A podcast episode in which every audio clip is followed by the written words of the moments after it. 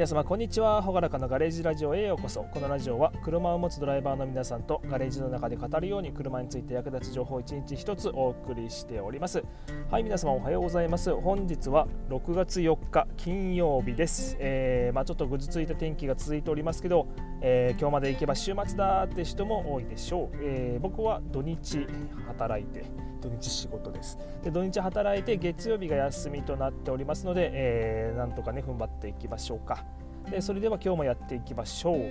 で今日の話題は、えー、性格診断。運転から見抜く本当の性格といった話題でお送りしていきます。はいでは皆さん想像をちょっとしてみてほしいんですけど、えー、あなたの身の回りで普段おとなしくて優しい人運転したらどうなりますか？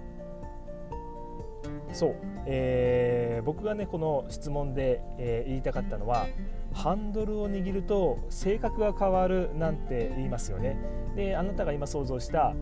そう優しい普段おとなしめな人。だけどあいつ運転すると意外に性格変わるよなっていうふうに思ったの。それこそが、えー、本当の性質だと僕は考えています。で、えーまあ、その車を運転しているシチュエーション3つによってその性格が、えー、見えてきます。で1つ目、えー、車は運転が車の運転は、えー、他人と関わりながらプライベート空間にいる。2番目、えー、スピードを出しすぎる人は自信過剰。3番目、えー、トラブル時こそ本質が見える、えー、一応この3つの柱でお話ししていきます。それではやっていきます、え1つ目。車の運転は他人と関わりながらプライベート空間にいる、うん。でまあ、車を、ね、運転している場面っていうのは、えー、他の他人の車と同時に、えー、走行しながら自分は、まあ、それぞれそれぞれっていうか、まあ、自分、えー他の車を運転している他人はそれぞれがプライベート空間にいるというなんかちょっと特別な環境です。これあの普段みんな意識しないと思うんですけどプライベートとプライベートがなんだろう合わさり合ってるようなちょっと不思議ですよね。えー、他人にね、えー、自分の姿を確認されにくいという状況にあると思いますでも、えー、他者と関わっているという状況が同時にあるのでこれは何かっていうとつまり本当の自分が出やすいってことなんですねだからやっぱりその部屋の中で1人でいる時っていうのは当然何も隠す必要がないので、えー、やっぱり自分の本質本質、うん、もうもう自分そのものだよね、うん、でいるっていうことなんだけどそのへ自分の部屋の中にいる自分そのもので他人と関わっているっていう状況が車を運転している状況だと考えております。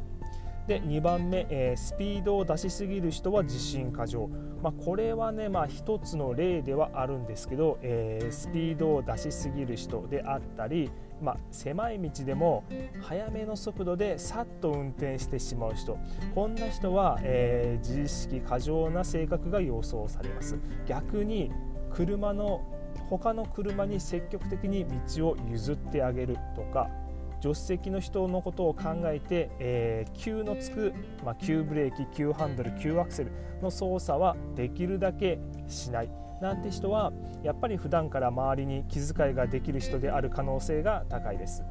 で3つ目トラブル時こそ本質が見える。そう。だから普段とは違う状況こそ本質が出る場面です。例えば急にね渋滞にはまってしまう。後ろから煽られた。こんな時は、えー、運転がちょっと乱暴になってしまうとか、えー、相手の車にクラクション、えー、鳴らしてしまうとかそんなことがあれあればやっぱりそれがあの本性なんだと思います。そのちょっと攻撃的になってしまうっていうのが本性ですね。本当にかっこいい運転をする人っていうのはそんな時でもやっぱりねあの落ち着いてしっかりと、えー、クールに運転してくれます。はい、じゃあ今日の話をまとめていきますと、えー、まあ、車をね運転している姿で、えー、性格診断ができるといった話でした。えー、運転しているシチュエーション3つで性格が見えます、えー、1つ目車の運転は他人と関わりながらプライベート空間にいるという特別な状況です、えー、そんな中でスピードを出しすぎる人だったりは、え自信過剰なんじゃない自信過剰の可能性が高いです。で3つ目、えー、トラブル時こそ本質が見えるやっぱりその煽られた渋滞にはまった事故した、えーまあ、ちょっと自分がムカついたなんて時に、えー、出るパッと出る仕草がやっぱりその人の本質であります。で他にもね、えー車の中の整理整頓のレベルでやっぱりその人の几帳面さなんかが分かったりします当然、えー、室内を室内室外をきれいにしている人は几帳面な性格の人の可能性が高いですが、えー、これねあまりに綺麗好きで土足禁止とか、えー、車の中でジュースも飲んでほしくないとか、えー、なんて人は他のことについても自分のこだわりを持っているので人によってはね、性格がやっぱり合わないってことも、えー、あるんだと思います。だからもし気になってる、えー、男性女性異性がいて2人で出かけようかみたいな話になってるなら、えー、一度一度でちょっと、うん、少ないかな、え何度かドライブデートしてみて、まあ、車の運転の仕方とか、えそういう状態を見て自分が相手と合うかどうかという判断する材料にはなりそうなので、えー、ぜひ参考にされてみてください。それじゃあまた皆さんお会いしましょう。バイバイ。